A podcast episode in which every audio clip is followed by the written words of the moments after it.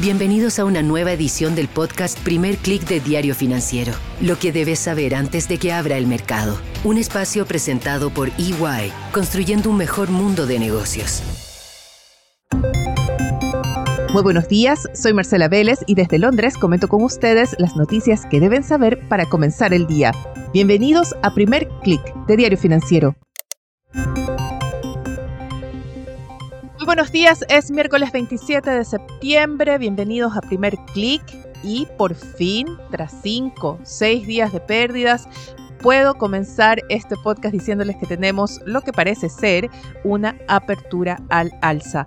Al menos el inicio de la sesión en Europa ha estado marcado por avances Vemos, sin embargo, que los índices comienzan a cambiar de dirección. Sin embargo, tuvimos una buena partida. En Asia, el índice regional marca un avance de 0,29%, impulsado por el Hang Seng. Hubo algún comentario desde el Banco Central de China sobre posibles nuevas medidas, sobre la necesidad de apoyar la economía. Sin embargo, todavía no hay anuncios. Hay que recordar que las proyecciones indican que el proceso de desaceleración chino no ha terminado. De hecho, esta mañana BBVA Research reporta nuevas proyecciones para China, recorta con fuerza su pronóstico de crecimiento para este año bajo 5% y también para el próximo cuando China crecería apenas 4,4%. Así que el proceso de desaceleración continúa. Eso también se refleja en otros pronósticos para China y es algo que hay que tener en cuenta. Por ahora, como les decía, el ánimo en Europa es bastante positivo. Tenemos una apertura con alza moderada de 0,24% en el caso del stock 600. Sin embargo, vemos ya que varios índices están comenzando a revertir su tendencia. El IBEX español, el DAX alemán intentan ya o caen más bien en terreno negativo. Mientras los futuros de Wall Street defienden un repunte, vemos que se alinean con un avance de 0,31% en el caso del SP 500 y del Nasdaq. Hay que poner atención a lo que sucede con las acciones tecnológicas que ya acumulan una caída de casi 6% de este su mayor valor en el último mes, que fue el 11 de septiembre. Hay preocupación por la posibilidad de que puedan caer en un territorio bajista. Y esto porque algunos analistas están anticipando caídas de 10, 15% en las acciones tecnológicas como parte de este proceso del mercado de ajustarse a un escenario de tasas de interés más altas por más tiempo. Acostumbres esta frase, higher for longer, porque es lo que está marcando el ritmo del mercado.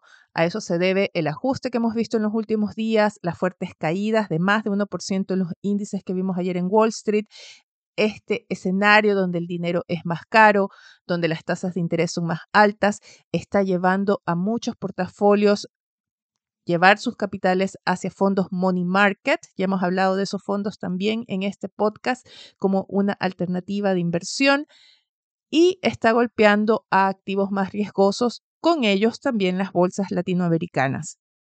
Parte importante del ajuste ha sido también el alza del dólar, sin embargo vemos que eh, por ahora la divisa se toma un respiro, opera más bien plana, sin embargo bien podríamos ver una nueva alza, todavía se mantiene en esos niveles más altos en nueve meses.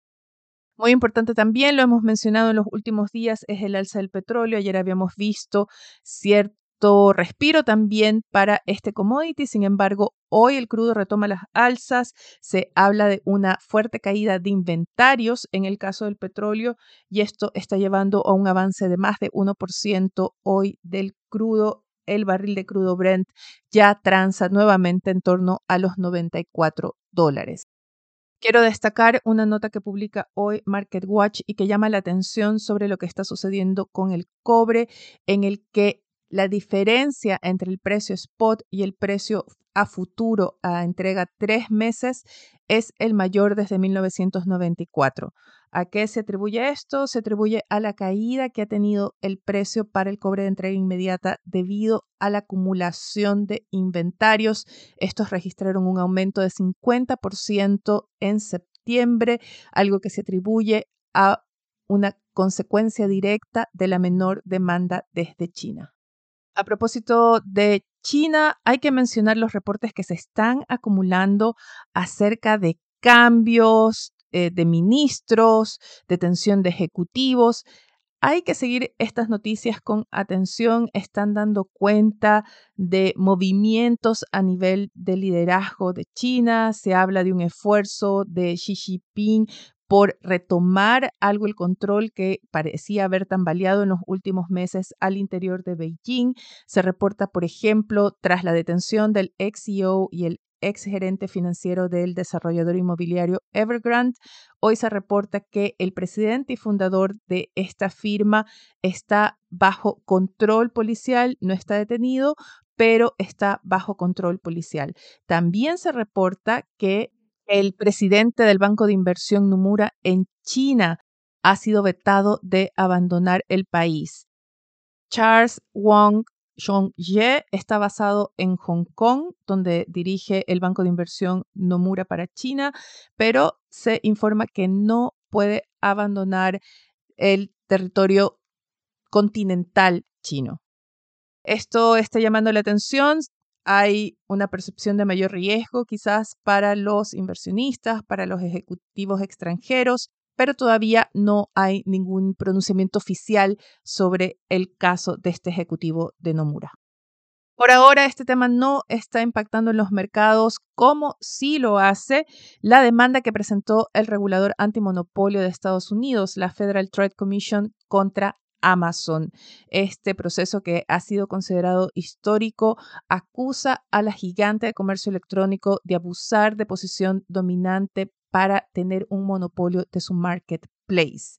El argumento de Amazon es que ofrece ventajas a los consumidores con productos más baratos. El argumento del regulador y su, presidenta, Lina Khan, es que Amazon ha abusado de las regulaciones, del espíritu de la regulación de libre competencia de Estados Unidos, que favorece mejores condiciones para los consumidores, ha abusado de ello para crear un monopolio que afecta finalmente a los participantes de este marketplace.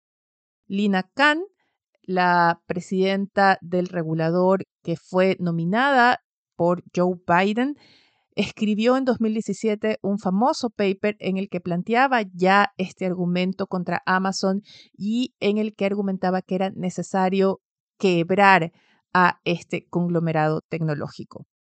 Las acciones de Amazon cayeron 4% tras el anuncio de esta demanda, sin embargo, ya operan con un avance de 0,23% antes de la apertura, quizás compras de oportunidad, quizás dudas respecto a la efectividad de este proceso del regulador antimonopolio de los argumentos de Khan contra Amazon. Hasta ahora la verdad es que este regulador no ha tenido mucho éxito en las cortes. Vayamos a la agenda para hoy que está marcada más bien por eventos en la región. Wall Street sí tendrá datos importantes, recibe las cifras de órdenes de bienes durables. El mercado espera ver una contracción de 0,5% en agosto. Tendremos en la región cifras de balanza comercial en México y de desempleo en Uruguay. En Colombia, la atención se concentra en esa jornada de marchas que ha organizado o ha convocado más bien el gobierno de Gustavo Petro Precisamente cuando su hijo es acusado ante los tribunales, se inicia un proceso judicial en contra de Nicolás Petro. El presidente llama a este movimiento o marcha por la vida, si le ha denominado, se cuenta con escenarios, con tarimas donde se van a presentar artistas.